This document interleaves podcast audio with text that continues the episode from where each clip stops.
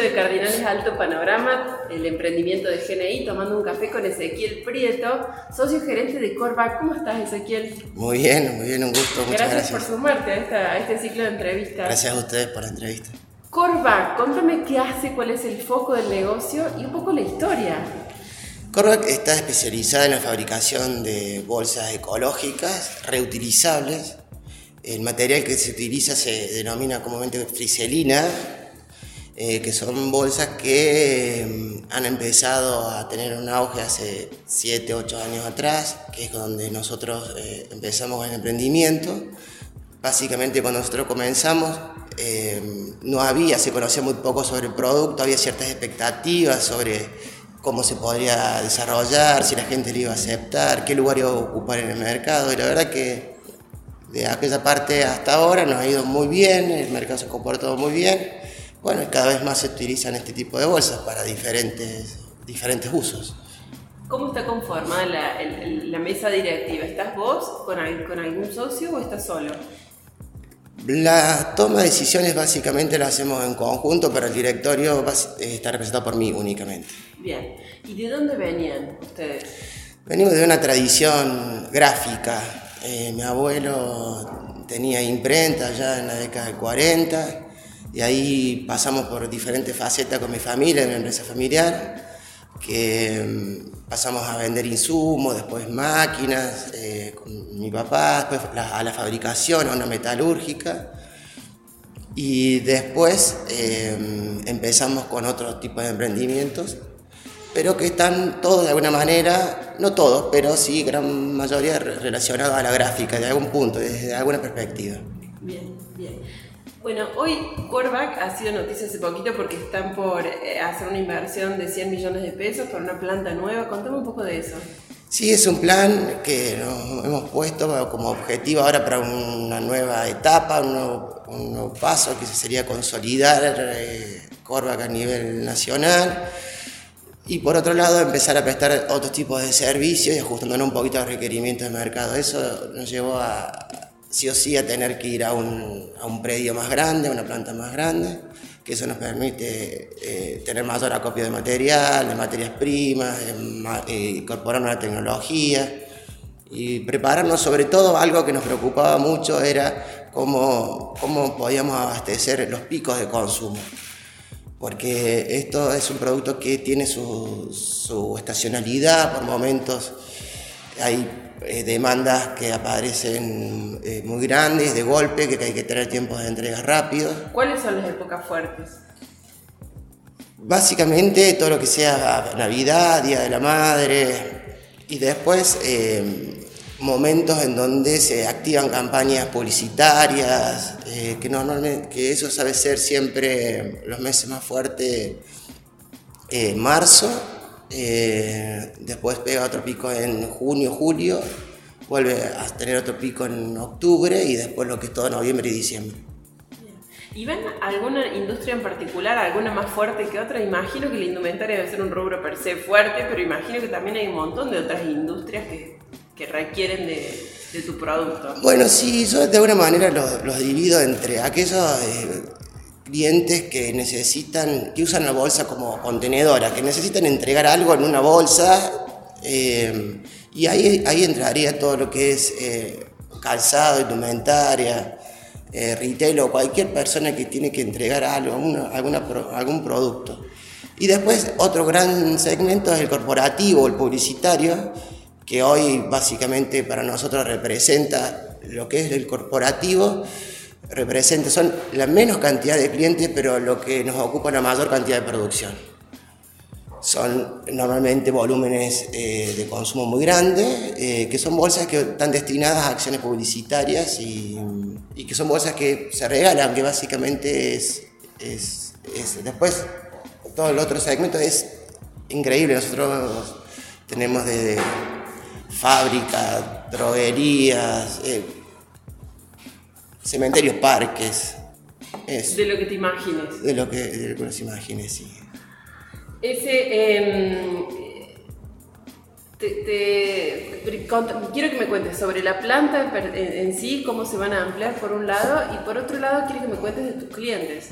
¿Quiénes son los principales? Bueno, la planta básicamente es una planta que ya está diseñada para lo que nosotros vamos a hacer específicamente. Tiene ayornado las cosas que, eh, que, favorecen la producción y la atención.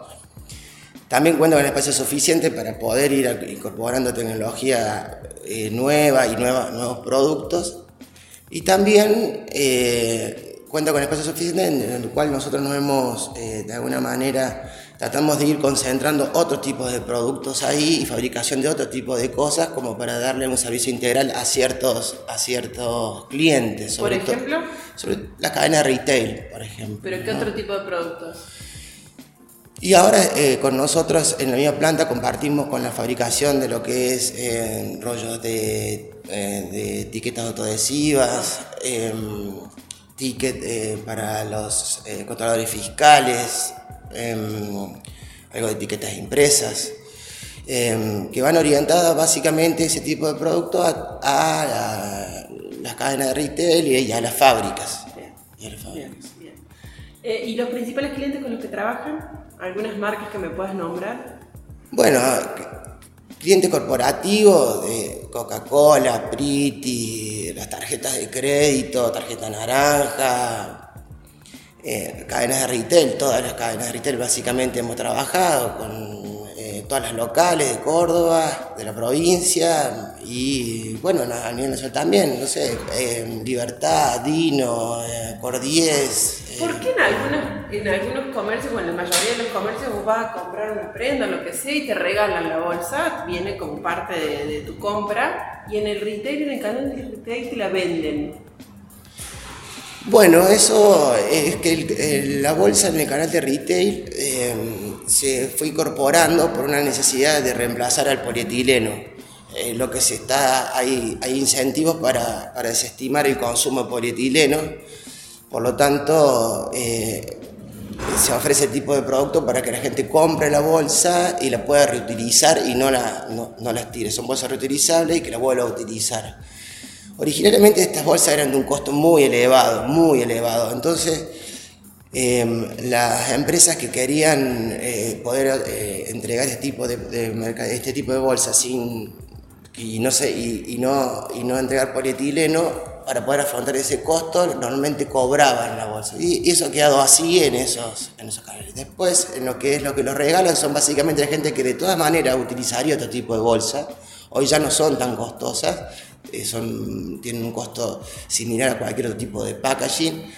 Y, eso históricamente nadie, nadie cobraba una bolsa cuando entregaba un producto, entonces eso ha Yo recuerdo al principio, cuando empezaron a aparecer este tipo de bolsas, que vos decís, bueno, no, viene, sale tanto, pero te trae la bolsa, ¿te acordás? Era así al principio porque era... Me acuerdo, me acuerdo. Era un valor agregado importante. Y todavía lo sigue siendo, aunque su costo haya sido, ahora haya bajado mucho, se haya puesto accesible, eh, sigue siéndolo así. Yo a veces me, me sorprendo porque gente conocida, eh, familiares, o por ahí solo en la calle veo bolsas que a lo mejor nosotros hemos producido hace siete años y ya son bolsas eh, relavadas mil veces, desvencijadas, deshilachadas después de tanto uso y la gente la vuelve a utilizar. Y habiendo, teniendo bolsas nuevas, nadie se anima a, ir a tirar una bolsa de este tipo, es como que tiene un valor, ¿no? Inclusive eh, nosotros que tenemos una fábrica de bolsas, a veces yo veo amigos o familiares que te regalo una bolsa nueva, no, no, pero esto no lo voy a tirar. Bueno, ha quedado ese concepto que realmente me sorprende. Y está bueno. Y, está, está muy bueno, muy bueno por, eh, desde todos los aspectos, desde el ecológico y desde el publicitario, de la presencia de las marcas en las bolsas también, ¿no? ¿Qué es lo que se viene en materia de, bolsas eh, ecológicas, sustentables? Le falta, hay que incorporar un poco más de diseño. ¿Qué, qué, cuál es la tendencia que asoma?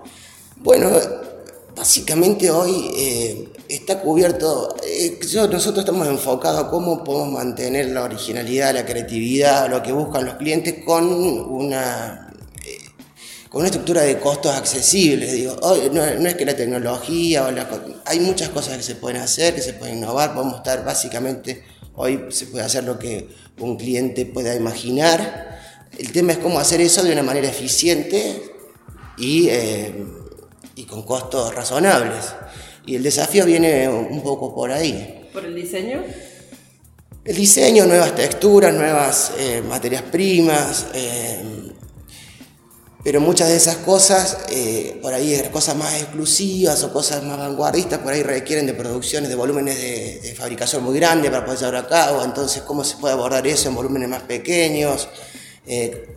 también las cosas que, que tienen cierta, cierta originalidad, por ahí requieren de procesos productivos más, más largos y cómo acortar esos tiempos para que eh, eh, hacer algo novedoso, creativo, no sea, digamos, un problema, sea algo que se pueda hacer eh, fácilmente.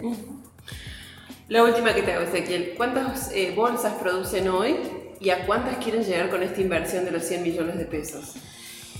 Hoy la capacidad productiva está en los 3 millones de bolsas. ¿Eso en cuánto tiempo? Es, si nosotros pusiéramos a andar la capacidad completa de la fábrica todo el tiempo, estamos en esa, en esa, en esa capacidad. Mensuales. Mensuales. Mensuales. Eh, cambia un poco de acuerdo al tipo de bolsas. Hay bolsas que se producen más rápido, bolsas que son más lentas, se, se, se, producen de manera, se requieren más tiempo, está la estacionalidad de las compras, entonces a veces es como difícil eh, hacer un, un promedio eh, entre bolsas, entre lo que realmente se produce. Básicamente hay que hacerlo anual eh, y es muy variable, Pero la idea sería llegar a cuánto, cuál sería el, qué dicen los números de, de los objetivos a futuro. Y nosotros, eh, por ahora es poder cubrir toda la demanda que normalmente se genera en, los momentos picos, que debe andar alrededor del millón, millón y medio de bolsas, más o menos en tiempos cortos, digamos en más o menos producción de 20 días. Ah, mucho. Y con esta, y con esta capacidad que, que van a incorporar podrían llegar a ese número. Exactamente, esa es la idea. Es, eh, no solo la tecnología, sino también es cómo se arma un grupo de trabajo que pueda, digamos, ¿no? responder a, ante esas demandas, a esos picos, porque no, no, no es sostenible, no es constante. Entonces cuando aparecen es como, como también el desafío cómo desarrollar una estructura de personal, de trabajo, que pueda moldarse a, a, estos, a estos picos de trabajo. Muchísimas gracias. Gracias a vos.